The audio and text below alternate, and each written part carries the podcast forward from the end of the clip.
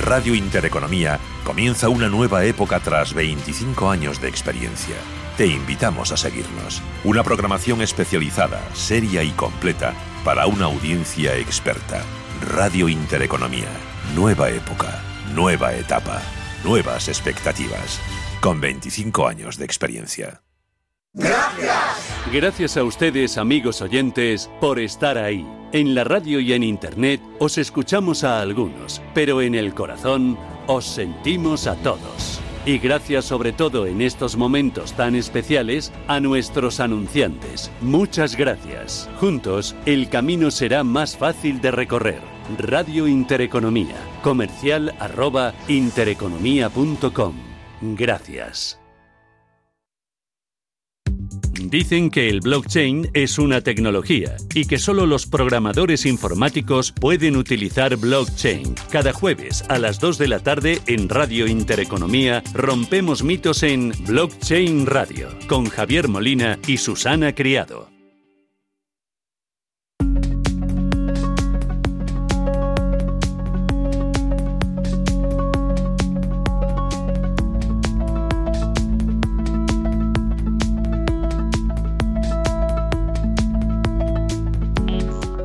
Vemos un poco de todo en el mercado de criptoactivos. Subidas en Bitcoin, que ha superado por primera vez los 50.000 dólares y roza ya el billón de dólares, y ligeras caídas en el caso de otros como Ethereum o Ripple, pero en líneas generales las criptomonedas mantienen su trayectoria ascendente a medida que sigue creciendo el respaldo y la confianza de grandes empresas, además de Tesla. Las últimas en dar respaldo, confianza, Mastercard, Benay Melon, Uber General Motors, Amazon o la última, MicroStrategies, que acaba de anunciar que emite 600 millones en bonos norteamericanos para adquirir más bitcoins.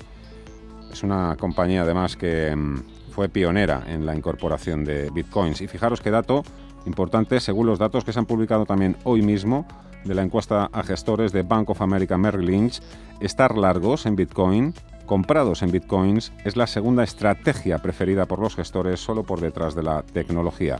Dicho lo cual, y tras el último rally, todo debería apuntar a una consolidación, pero tampoco nos sorprendería demasiado si continúa el rally.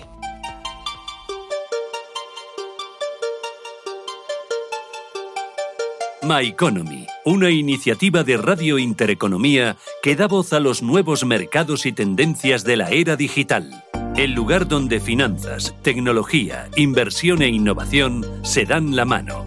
My Economy. El futuro es ahora.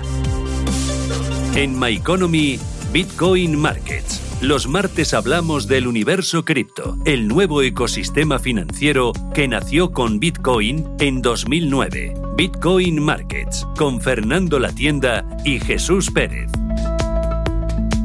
Hola, buenas tardes a todos. Bitcoin se cambia hasta ahora a un precio récord de 49.047 dólares. Está subiendo un 1,8% y acumula una revalorización del 74% en lo que va de año tras subir más de un 300% en 2020. Ethereum, al que hoy vamos a conocer más en profundidad, más a fondo y las diferencias con Bitcoin ha superado por su parte este fin de semana los 1.850 dólares, su máximo histórico, y lleva en el año una revalorización del 140%, es decir, el doble que, que Bitcoin. Hasta ahora, Ethereum cotiza en los 1.773 dólares, está corrigiendo un 1%. El inversor, Mark Cuban, ha dicho que Ethereum podría ser mejor reserva de valor que Bitcoin en el futuro. Ethereum right now has an advantage over Bitcoin as a store value and transactional because as more people get into NFTs, all they're going to know is Ethereum. Hmm. And they're all going to have to buy Ethereum in order to do it, right? Cada criptomoneda es diferente y está pensada para un uso concreto, más allá de como activo financiero con el que buscar una rentabilidad. Y las diferencias, por ejemplo, entre Bitcoin y Ethereum puede ser tan grandes como lo es invertir en un medio de pago o en un medio de pago que al mismo tiempo también es una red y cuya unidad el Ether representa un volumen determinado de recursos de ordenador necesarios para ejecutar los llamados contratos inteligentes. Puedes querer a Ethereum para hacer trading o porque quieras ampliar, por ejemplo, el almacenamiento de tu ordenador. Otra importante diferencia es que Ethereum no tiene un número finito de unidades como pasa con Bitcoin y eso puede cambiar también o modificar, por supuesto, nuestros planes de inversión. Planes de inversión que siempre cuentan, bueno, el cerebro de este programa es Jesús Pérez, es el director de Digital Asset Institute. Hola Jesús, ¿cómo estás? Muy buenas tardes. Muy buenas tardes. ¿Qué, tal todo? La semana y todo bien, ¿no? Bien, muy bien. De hecho, hace nada, hace unas dos horas justo eh, superábamos los 50.000 momentos puntualmente, con lo cual, bueno, la verdad es que no nos da descanso el mercado. Bueno, oye, eh, hoy vamos a centrarnos, vamos a situar eh, principalmente el foco en Ethereum. Se pueden hacer muchas cosas además de trading con Ethereum. Sí, realmente es un proyecto que, que, viene de alguna manera a extender un poco lo que es Bitcoin. Bitcoin de alguna manera define un tipo de arquitectura y realmente eh, Ethereum lo hace como si dijéramos mucho más capacidad de expresar muchas más aplicaciones y lo hace de hecho lo que a veces se conoce como, como el computador global. Entonces, bueno, eh, es un proyecto realmente que ha cambiado los smart contracts, es una tecnología que cada vez más se reconoce como un avance tecnológico muy importante y bueno, esta red la verdad es que a día de hoy eh, está superando incluso en comisiones a Bitcoin. Entonces, bueno, es muy interesante ver este proyecto, que es el segundo en capitalización y que desde luego juega un papel fundamental en lo que es todos los criptoactivos, porque no hay que olvidar que a día de hoy Ethereum es como si dijéramos la plataforma o la plataforma que está liderando la creación de nuevos criptoactivos. Cuando hablamos de criptoactivos, hablamos habitualmente de activos definidos exclusivamente sobre Ethereum.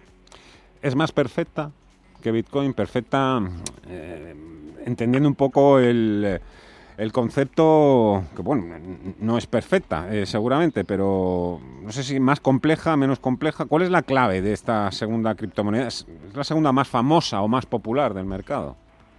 Sí, bueno, aquí podríamos decir realmente, eh, como diríamos, ¿cuál es el coche perfecto? Depende mucho, probablemente, de dónde vayamos ¿no? a utilizar el coche. De hecho, hemos visto en Madrid hace poco como, como necesitábamos ya una los coches en esos momentos de nevada habrían sido otro tipo de coches, ¿no? Que a lo mejor uno para estar.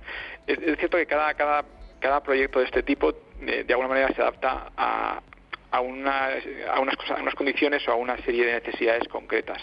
Realmente Bitcoin, eh, su diseño y yo creo que la comunidad en general ha tratado de alguna manera de mantenerlo con muy pocos cambios, con muy poco riesgo, muy muy seguro, porque el objetivo básicamente era básicamente asegurar que no había ningún problema eh, con Bitcoin, que es un activo que a día de hoy pues, estamos viendo que es de los que más valor tiene desde luego en el criptoespacio. Y Ethereum viene a buscar, desde luego, también seguridad, pero le da un poco más de flexibilidad a, esta capa. Entonces, bueno, yo creo que, desde luego, si hablamos de, por ejemplo, definir las finanzas de nueva generación, definir este tipo de aplicaciones de nuevas, el hecho de poder crear nuevos tipos de activos, desde luego Ethereum es, es, a día de hoy una solución desde el punto de vista de arquitectura de descentralización mucho más completa. Si hablamos de seguridad, como si dijéramos a, su máximo nivel, probablemente Bitcoin sería mejor. Oye, sí, o sea, a nivel seguridad un poco... Eh, ahora mismo voy a saludar enseguida al siguiente, al primero de nuestros invitados, pero la verdad es que cada vez que vas relatando un poco los hechos, a mí me van surgiendo muchísimas preguntas. ¿La seguridad por qué, por qué es tan tan buena en, el tema de criptodivisas. Al realizarse transacciones, ¿qué pasa? Que están todos los ordenadores conectados un poco también para evitar que se puedan producir errores o, no sé, tejemanejes así no deseados. Sí, la seguridad realmente bueno, es, algo, es un concepto que realmente bueno, tiene muchas formas de verlo y, hay diferentes opiniones.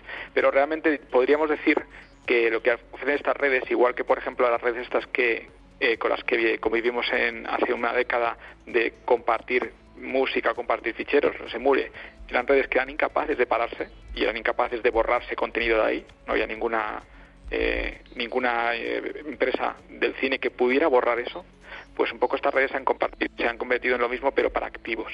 Entonces, claro, la que a día de hoy más, eh, digamos, nodos o más capacidad o más complicada realmente sería de, de, intentar realmente modificar lo que hay en esa red, que debería ser básicamente poner más de la mitad de ordenadores y mucho más incluso para poder hacer algo de eso, desde luego es Bitcoin. Y hay muy poquitas redes realmente, entre ellas podríamos decir Bitcoin y Ethereum, que tengan realmente esta capacidad de prácticamente ser inatacables. Cada vez, cada vez me gusta más y cada vez veo que, que no sé prácticamente casi nada de este interesante emocionante de esta nueva eh, industria. Em, los datos de Coinmetrics muestran que el programa de transferencias y transacciones en el caso de Ethereum han superado los 9.000 millones de dólares en transacciones diarias, un 32% respecto al mes anterior, así que este es otro argumento más para que hoy hablemos largo y tendido sobre Ethereum. Lo vamos a hacer también con varios invitados Después saludaremos a Camila, a Camila Russo, es fundadora de Defiant Media y autora del libro The Infinite Machine. Y ahora, ahora vamos a hablar con Jorge Vallet, que es profesor y coordinador del máster de blockchain en la Universidad de Alcalá. Hola Jorge, ¿cómo estás? Muy buenas tardes, bienvenido, encantado de saludarte. Hola, buenas tardes. ¿Qué tal todo? ¿Te cogemos eh, salidito recién de clase, preparando la próxima? Preparando, un poco todo, ¿no? Sí, sí, justo, justo. Oye, ¿cuánta gente asiste a, tus, a tu máster de, blockchain en la universidad? Bueno, hacemos una edición al año eh, y solemos tener una veintena, 20, 25 alumnos. O sea, mantenemos el, el formato, vamos a decir, un poco tradicional ¿no? de la universidad, del grupo reducido, no son programas así masivos online como, como hay, sino que bueno, mantenemos esa filosofía un poco, ¿no? De, un ratio 1.20, un profesor por 20 alumnos más o menos. ¿Cómo fue tu, tu primera aproximación o tu primer contacto con Ethereum, Jorge? Eh, bueno, pues yo, claro, yo descubro Ethereum a raíz de estar en, Bitcoin. Es decir, esto eh, se descubre, por así decirlo, en sus inicios y estás ya en el, en el ecosistema Bitcoin de las criptomonedas. Eh, lo que pasa es que yo por entonces, pues eh, Bitcoin eh, era todo, casi todo sobre el precio, ¿no? El dinero, la especulación, el trading, la minería. Y a mí me gustaba más lo que se llamaba el, protocolo Bitcoin, que era la tecnología subyacente, lo que llamamos comúnmente blockchain, ¿no?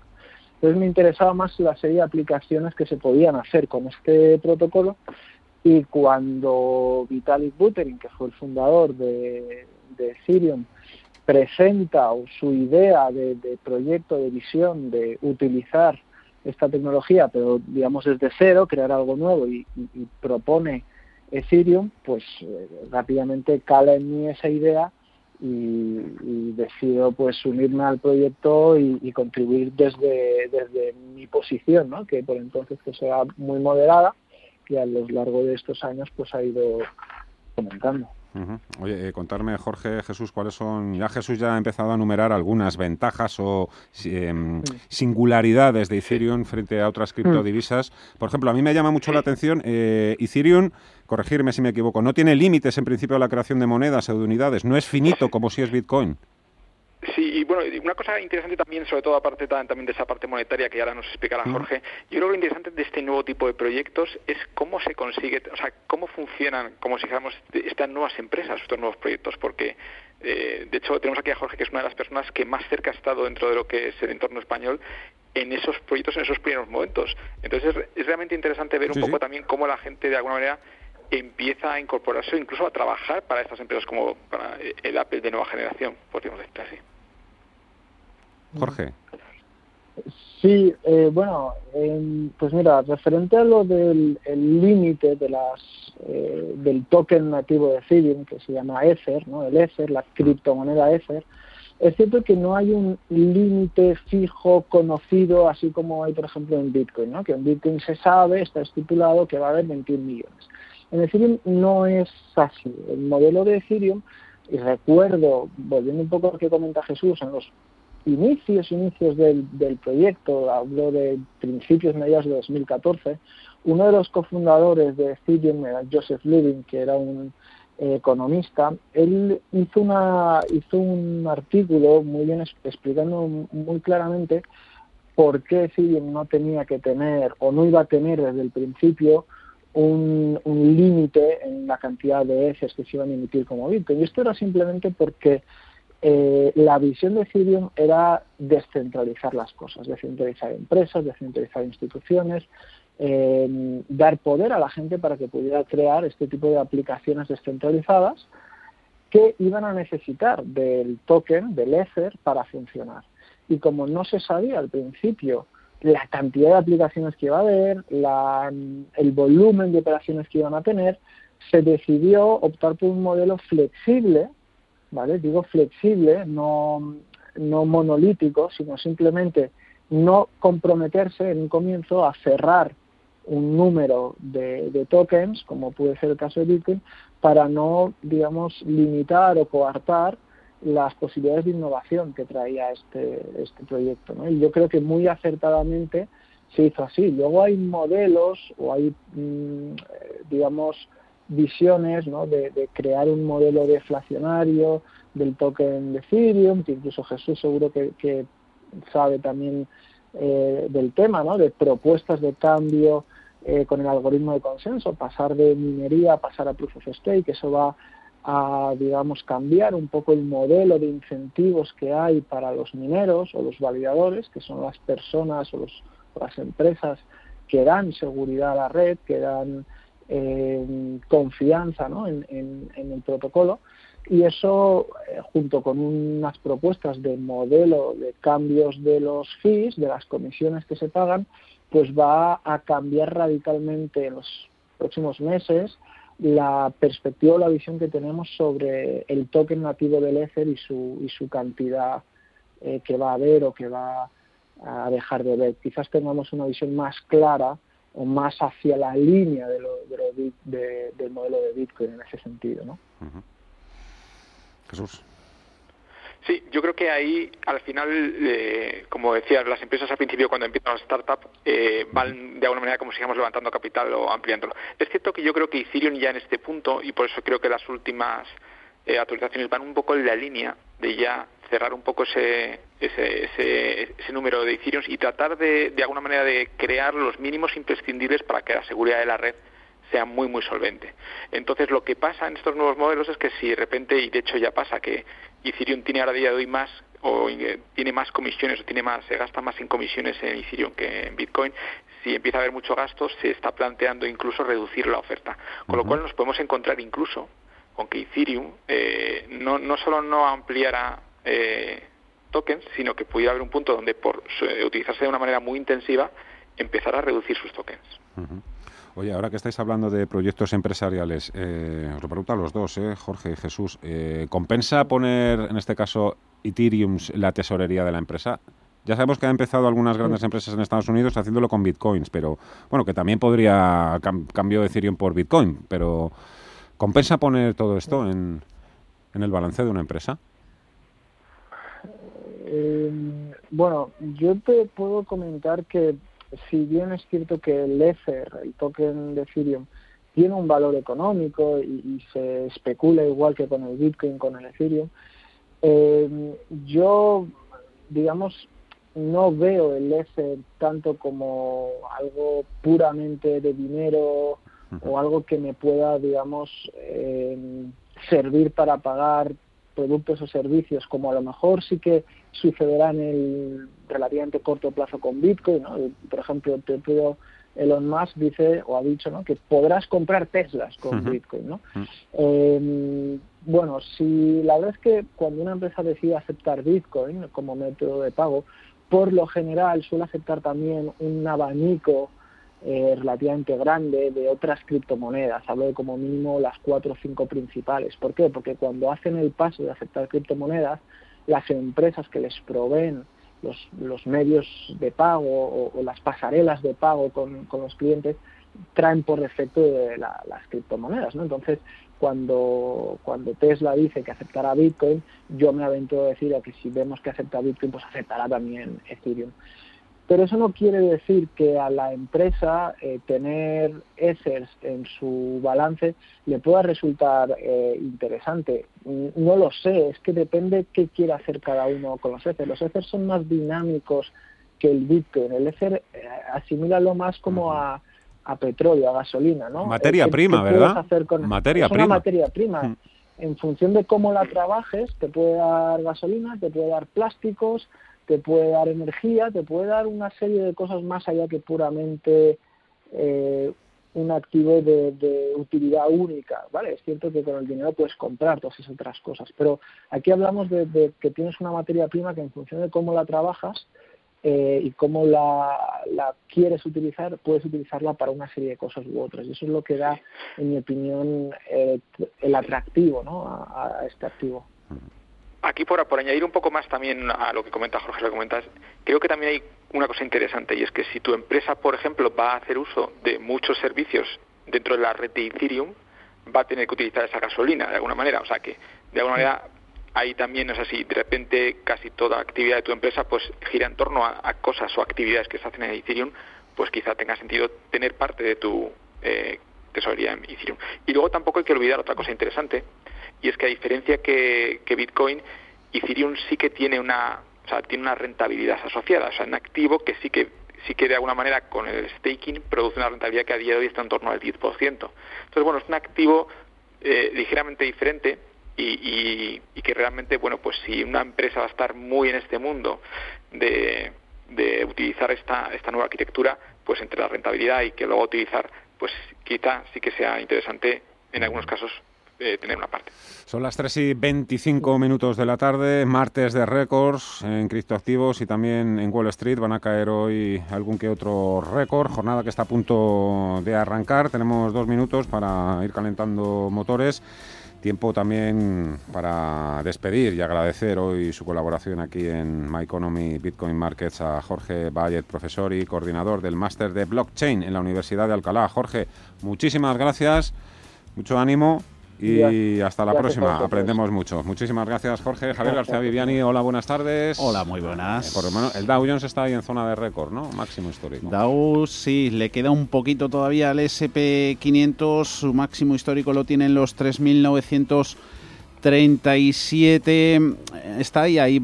Lo más seguro todo apunta que lo pueda superar en la apertura 3.942 está el futuro con subidas del 0, 29%. En positivo también el Nasdaq, 0,3, 13.845 sube el futuro del Russell.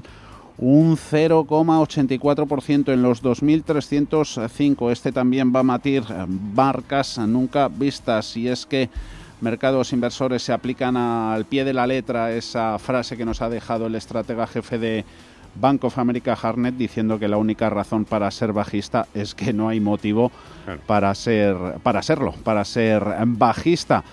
¿Qué está ayudando? Pues también a ese alivio de los temores en Wall Street, el lanzamiento de las vacunas. Hoy Biden ha dejado caer que el objetivo de poner 100 millones de dosis en sus primeros 100 días de presidente va a ser superado con mucho. Además están cayendo los contagios. Solo el estado de Nueva York ha presentado la tasa más baja en positivos en COVID desde el pasado 28 de noviembre. Bono 1,25, oro por debajo de los 1.800 dólares la onza, cayendo también el dólar. Eso está penalizando al metal amarillo subiendo los bancos. A partir de las 4 de la tarde, las claves de Wall Street de la jornada en Europa. Antes vamos a seguir hablando de Ethereum, de Bitcoin y de otros criptoactivos. Nos queda todavía saludar a Darío García de XTV. Vamos a hacer un poquito de trading con Ethereum y con Bitcoin y luego ya, recta final del programa, la, sorpresa, ¿no? Eh, la invitada estrella es Camila Russo.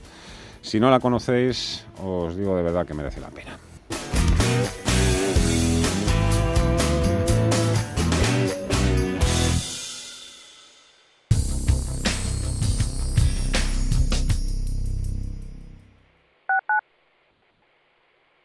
Radio Intereconomía. Si tiene una empresa, no tenga nóminas innecesarias. Si tiene una vivienda, sepa quién entra en su casa. En reparamostucasa24h.com le ofrecemos un servicio puntual o integral del mantenimiento de sus instalaciones. Entre en reparamostucasa24h.com o llame al 91 616 69 62 y descubra nuestros servicios con precio cerrado. Reparamostucasa24h.com es una empresa del grupo Yara1999.com.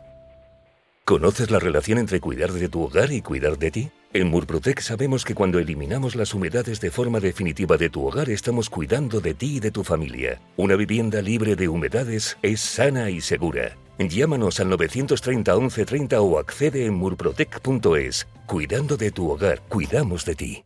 Oliver y Alcázar, especialistas en implantología de carga inmediata, trae a España los implantes corticales, indicados para pacientes con reabsorciones extremas de hueso, sin necesidad de injertos óseos, prótesis definitiva en menos de un mes y al mismo precio que los implantes tradicionales. Confíe en Oliver y Alcázar y vuelva a sonreír. Primera consulta gratuita en el 91 564 6686 o en oliverialcázar.com. Poseemos todos los equipos y garantías de seguridad para nuestros pacientes frente al COVID-19.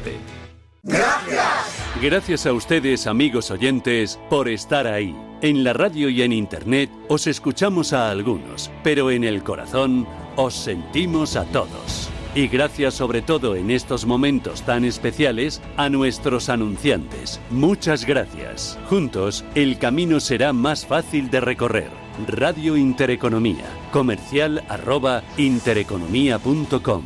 Gracias.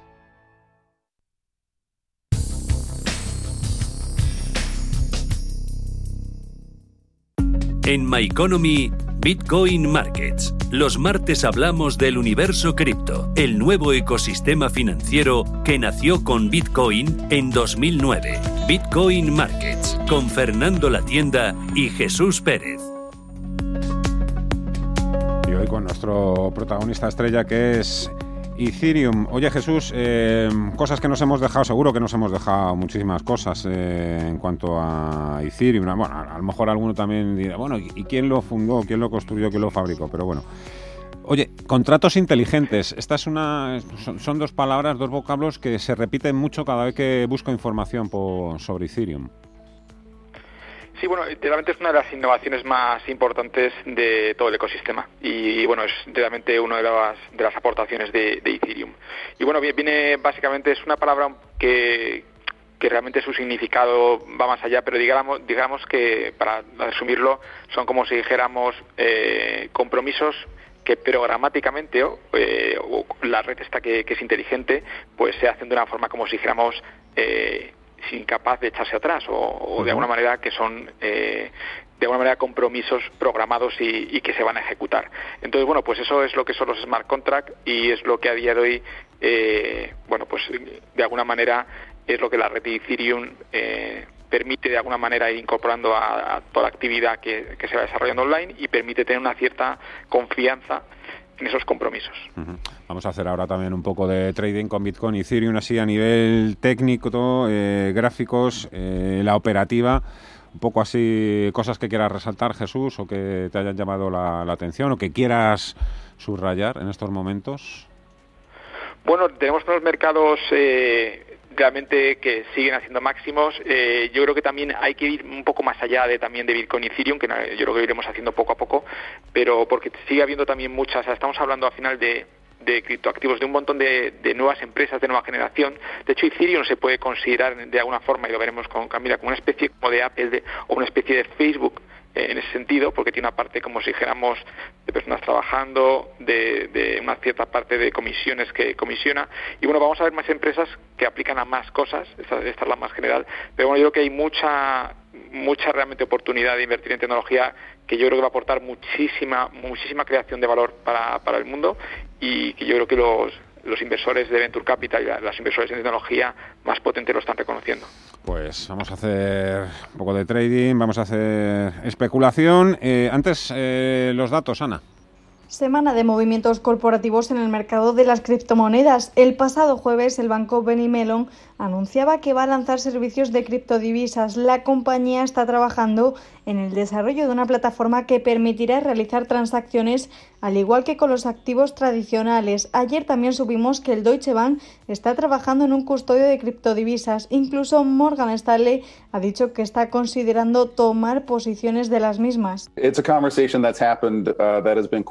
También saltaba a la carga Mastercard que planea permitir a sus clientes pagar y aceptar algunas criptomonedas tiene la intención de hacerlo a finales de este año y Uber estudia añadir soporte para el Bitcoin si hay demanda, según ha dicho su director ejecutivo. Todos estos mensajes han hecho que vuele no solo el Bitcoin, también Ethereum, que conseguía nuevos máximos históricos, y el resto de altcoins. La que se lleva una mala semana es Dogecoin, que ayer lo intentaba arreglar con nuevos tweets de Elon Musk. Ante tanto movimiento se pronunciaba la propia Christine Lagarde, que señalaba que es muy poco probable que los bancos centrales posean bitcoins. Y aquí el Banco de España reiteraba que aunque pueden impulsar y modernizar el sistema financiero en los próximos años, en este momento plantean grandes riesgos debido a su extrema volatilidad. Hemos escuchado otras voces como la de la nueva secretaria del Tesoro de Estados Unidos, Janet Yellen, que ha asegurado que el uso indebido de las criptodivisas y los activos virtuales ha sido un problema creciente, aunque reconocía que tienen un gran potencial, pero para potencial el que le da el fundador y CEO de Galaxy Digital al Bitcoin, Max Novogratz.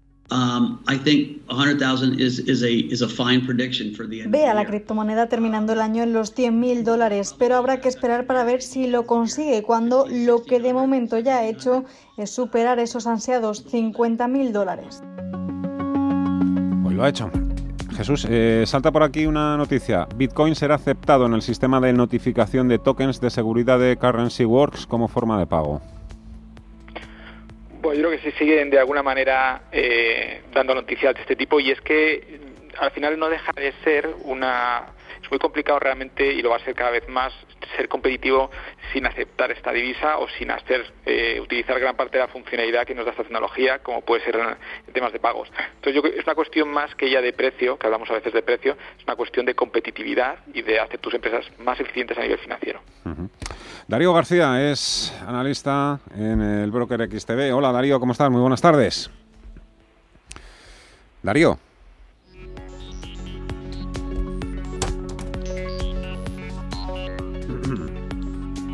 a ver. Intentamos la comunicación con Darío García de, XTV. Darío, Darío García.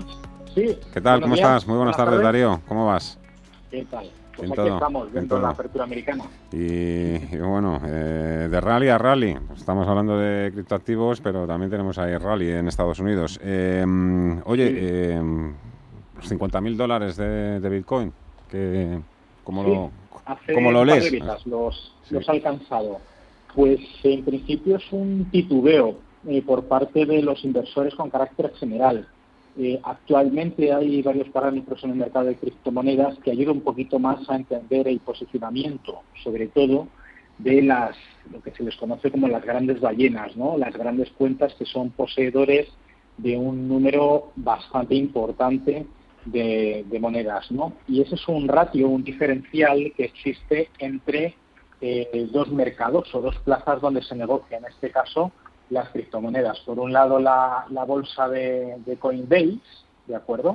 Y la otra, la de Binance. El problema que existe actualmente, y todavía, y es probable que tarde tiempo en, desaparecer, es la posibilidad de arbitraje entre las diferentes eh, eh, plazas de negociación al ser un mercado descentralizado no es un único mercado en sí, está prácticamente alineado, pero el que está negociando en, Coinbase no está negociando en Binance. Y entonces, pues ese diferencial se ha estado estudiando durante estos últimos años, concretamente más bien el último, porque se ha encontrado que hay una posibilidad de arbitraje que de hecho, además descuenta el posicionamiento entre las grandes ballenas y los posicionamientos de los minoristas.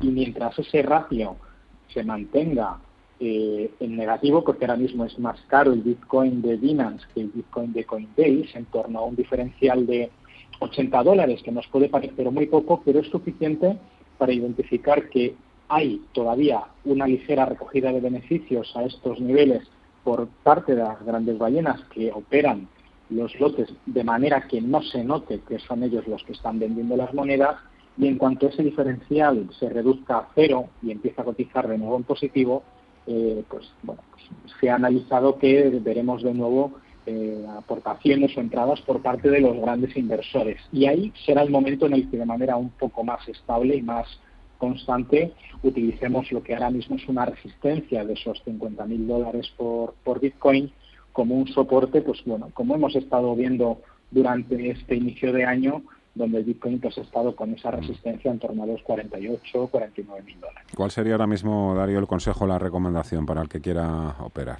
con Bitcoin? Bueno, eh, lo que está claro es que el Bitcoin no está eh, tradicionalmente vinculado a lo que hemos visto en otro tipo de burbujas, como puede ser pues la famosa tulipomanía del siglo XVII o la crisis de, las .com con el, con el Nasdaq, ni siquiera los picos del VIX, el famoso índice del miedo, pues eh, ha mostrado el Bitcoin un comportamiento similar. Entonces, realmente, como todavía no se puede utilizar como moneda eh, pecuniaria y además tiene un sesgo de, refugio más importante, incluso en estos últimos tiempos, que el propio oro y, por supuesto, que incluso el dólar estadounidense, que es la divisa eh, refugio bueno, pues, con carácter global, eh, seguirá acumulando no solo eh, ese valor que los inversores buscan para bueno, pues esa depreciación del dólar principalmente que a través de los estímulos está perjudicando el bolsillo y las economías reales de, los ciudadanos o de los inversores que normalmente operan con este tipo de,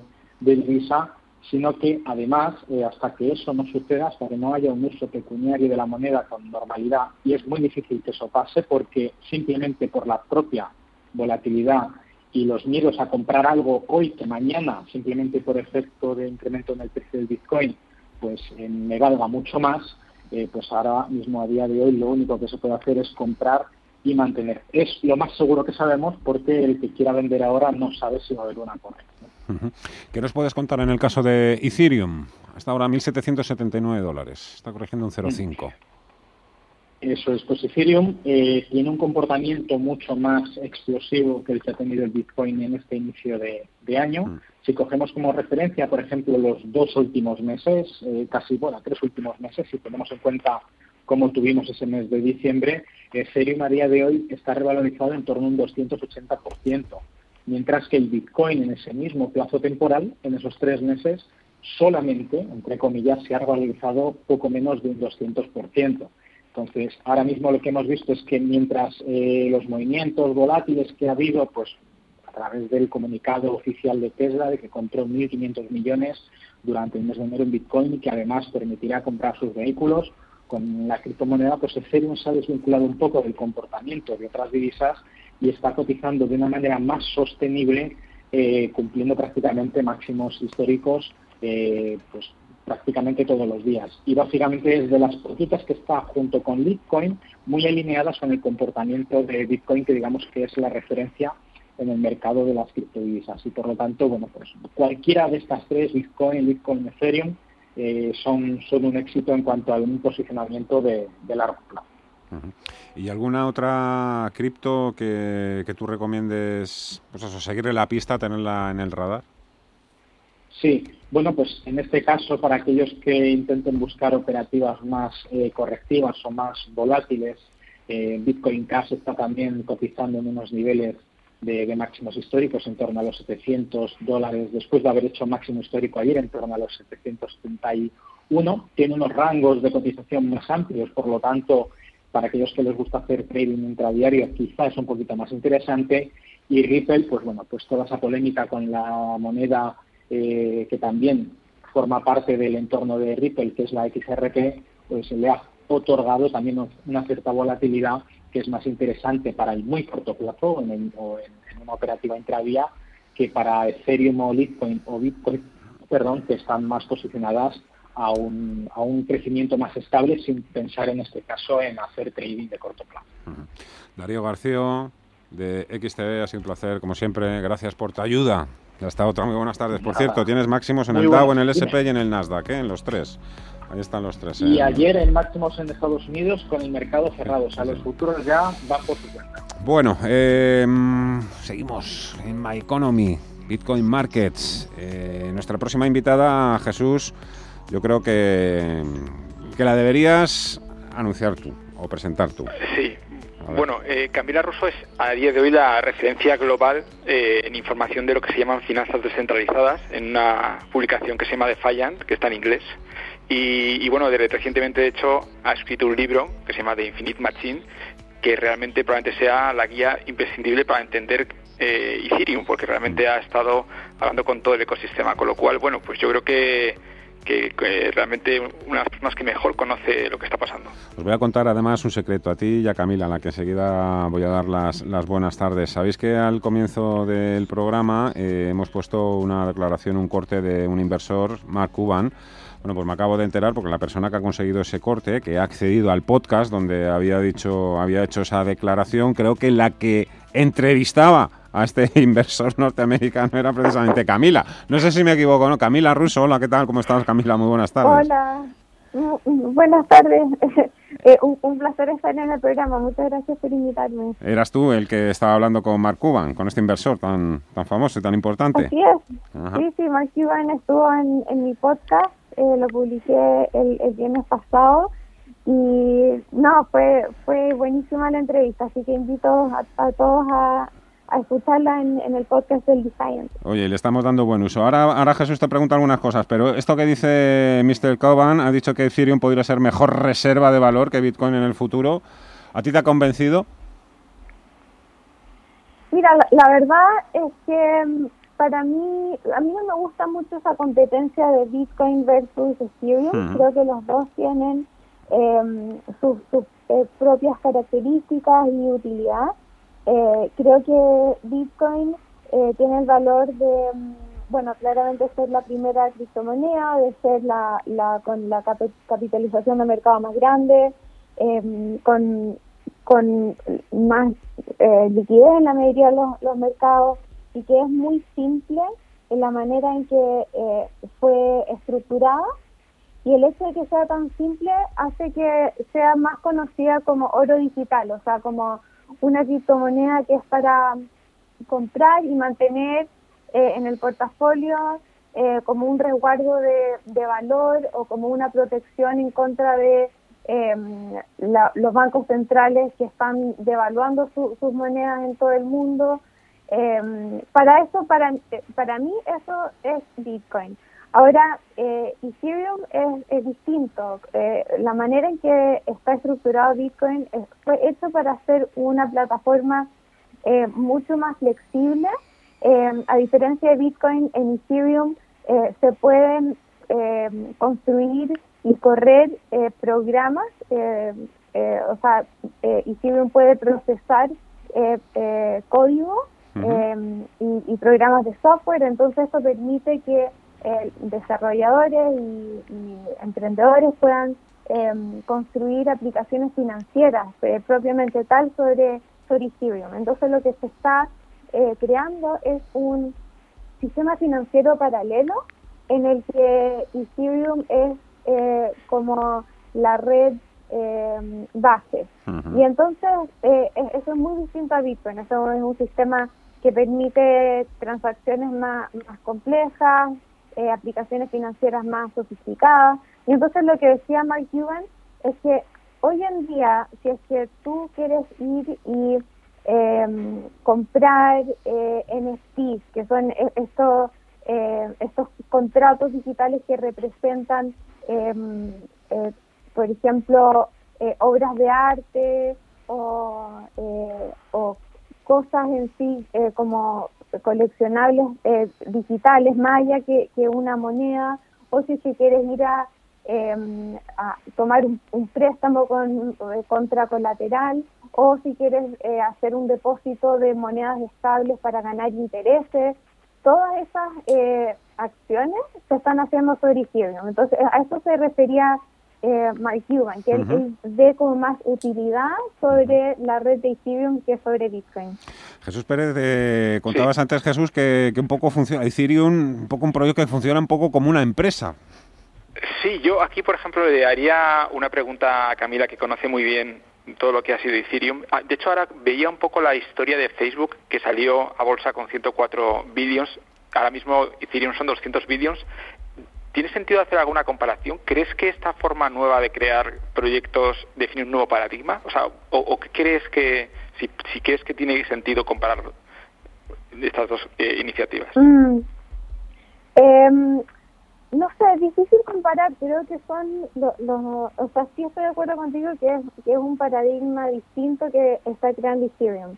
Creo que eh, la, la generación de aplicaciones de Internet eh, pasada, o sea, lo que se llama como Web 2, como la, no sé, Internet 2, eh, que es donde vimos toda esta explosión de las redes sociales, eh, con Facebook, Twitter, bueno, Google es de esta generación, es un paradigma eh, donde las eh, empresas son eh, cerradas, son, son empresas que tienen derechos sobre sus creaciones, sobre su código, donde el mundo exterior no puede acceder a, su código base, donde estas corporaciones son dueñas de los datos de sus usuarios y de hecho usan estos datos para beneficiarse ellos. O sea, eh, nosotros usamos Facebook gratis porque Facebook está vendiendo nuestra información a todos los distintos avisadores y a distintas empresas.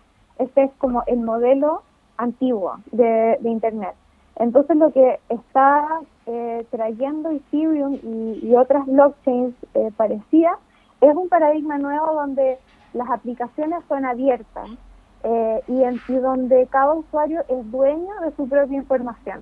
Entonces ya nadie te puede tomar tus datos y venderlos em, y al mismo tiempo es mucho más fácil, em, o sea, se crea más competencia porque ahora uno tiene el poder sobre su, su, su, plata y su información y si es que no te gusta cómo está funcionando Facebook, por ejemplo, el, el Facebook nuevo, tienes la, la capacidad de tomar toda tu, tu, información y tu acción y irte a otro otra plataforma que te guste más, que ahora no lo puedes hacer en Facebook, ahora todas tus fotos, toda tu información está atrapada dentro de ese sistema.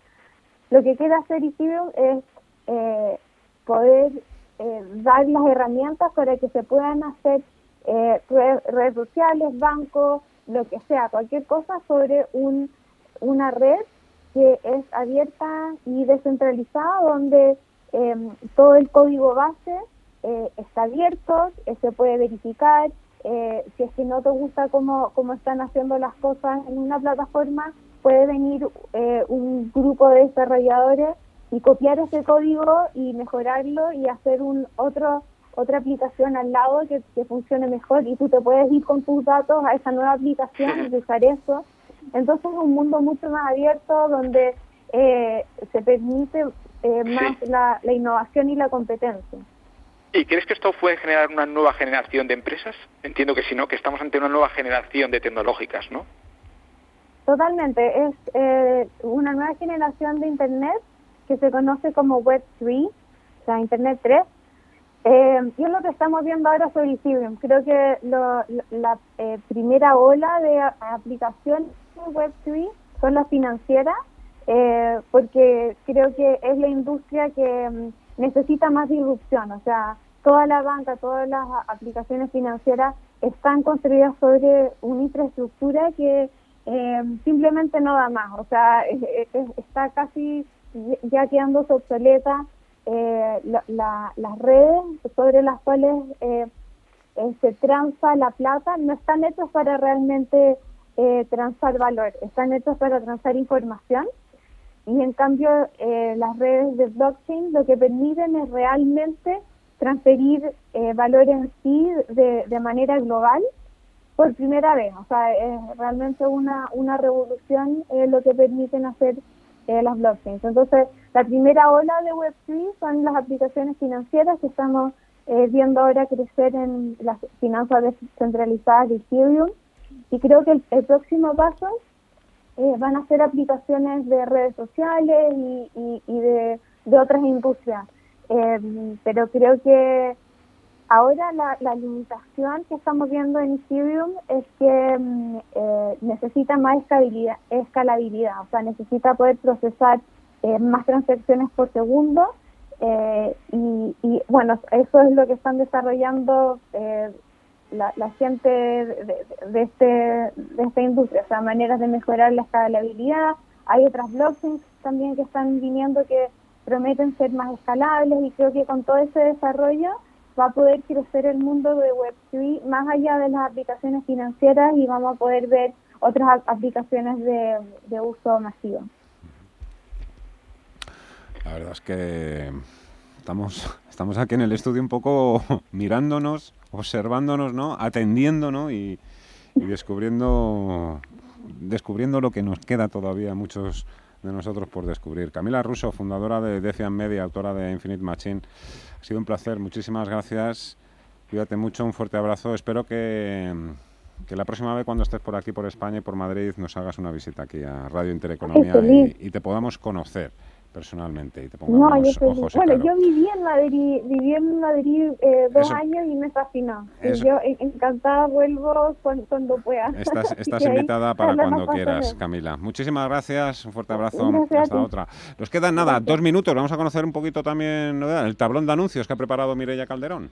El mes de febrero viene cargado de eventos y relacionado con las finanzas descentralizadas, Fundación Solana y Suero organizan un hackathon que tiene como objetivo reunir a desarrolladores, diseñadores, operadores de negocios y emprendedores de todo el mundo para experimentar e implementar aplicaciones y herramientas que catapultan el ecosistema DeFi hacia adelante. Y para acabar la semana con buen sabor de boca, los días 20 y 21 de febrero tendrá lugar la Cumbre Internacional en línea Sinopsis 2020 es el evento interactivo más grande en blockchain y DeFi desde el comienzo de este año. Cuenta con el apoyo de la Comisión de Tecnologías Blockchain y Economía Criptográfica de Rusia y la organización pública rusa Investment Rusia. Sinopsis 2021 reúne a más de 40 ponentes de 16 países que son miembros de proyectos innovadores, evangelistas de economía digital, expertos en DeFi, análisis de mercado, NFTs, marketing y administración y regulación, entre otras. Según las estimaciones del organizador,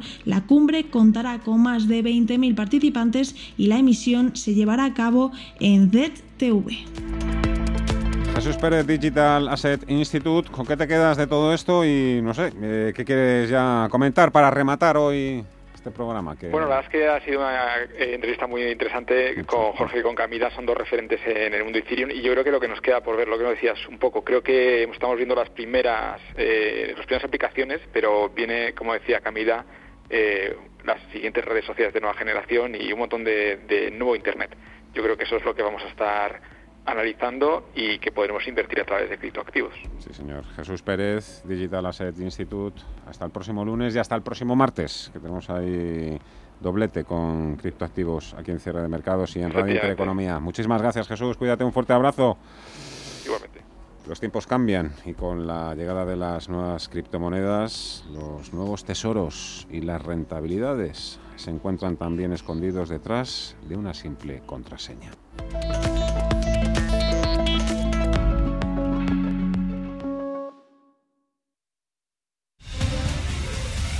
Radio Intereconomía comienza una nueva época tras 25 años de experiencia. Te invitamos a seguirnos. Una programación especializada, seria y completa para una audiencia experta. Radio Intereconomía. Nueva época, nueva etapa, nuevas expectativas. Con 25 años de experiencia. Si mantienes la cabeza en su sitio, cuando a tu alrededor todos la pierden, si crees en ti mismo cuando otros dudan, el mundo del trading es tuyo. Trading 24 horas, un sinfín de oportunidades. Cuando ves la oportunidad, IG. Todas las operaciones conllevan riesgo. 76% de las cuentas de inversores minoristas pierden dinero en la negociación de CFD con este proveedor. Debe considerar si comprende el funcionamiento de los CFD y si puede permitirse asumir un riesgo elevado de perder su dinero. En tiempo de inversión encontrarás las finanzas con estilo, las mejores propuestas de inversión y los productos y servicios más rentables del mercado. Un capricho de las ondas para los inversores que buscan un estilo de vida que cuida el planeta, la salud, el arte, los viajes, su dinero y su mente. Tiempo de inversión, de lunes a jueves a las 7 de la tarde en Radio Intereconomía, con Manuel Tortajada. Ecogestiona, el primer programa de economía y medio ambiente. Conoce cómo las empresas integran la sostenibilidad en sus modelos de negocio y consiguen ser rentables cuidando de nuestro entorno. Ecogestiona, todos los viernes de 2 a 3 de la tarde. Presentado por Javier Martínez. Ecogestiona. Los viernes a las 10 de la noche tienes una cita con otro gato, el gato gourmet Andrés Sánchez Magro presenta una guía semanal gastronómica, enológica, de restaurantes, literaria, musical, con todos aquellos ingredientes necesarios para cocinar la buena vida. El Gato Gourmet, los viernes a las 10 de la noche aquí, en Radio Intereconomía.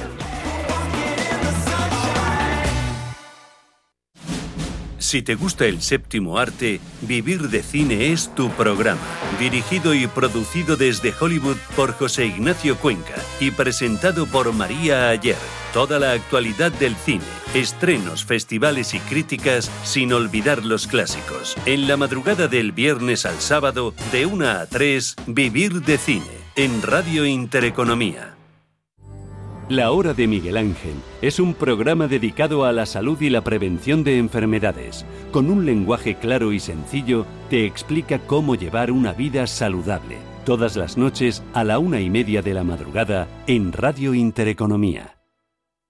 La información tiene muchos puntos de vista, pero el tuyo lo tenemos los viernes por la noche en Informe Chorbinson, con Javier Chorbinson, en Radio Intereconomía.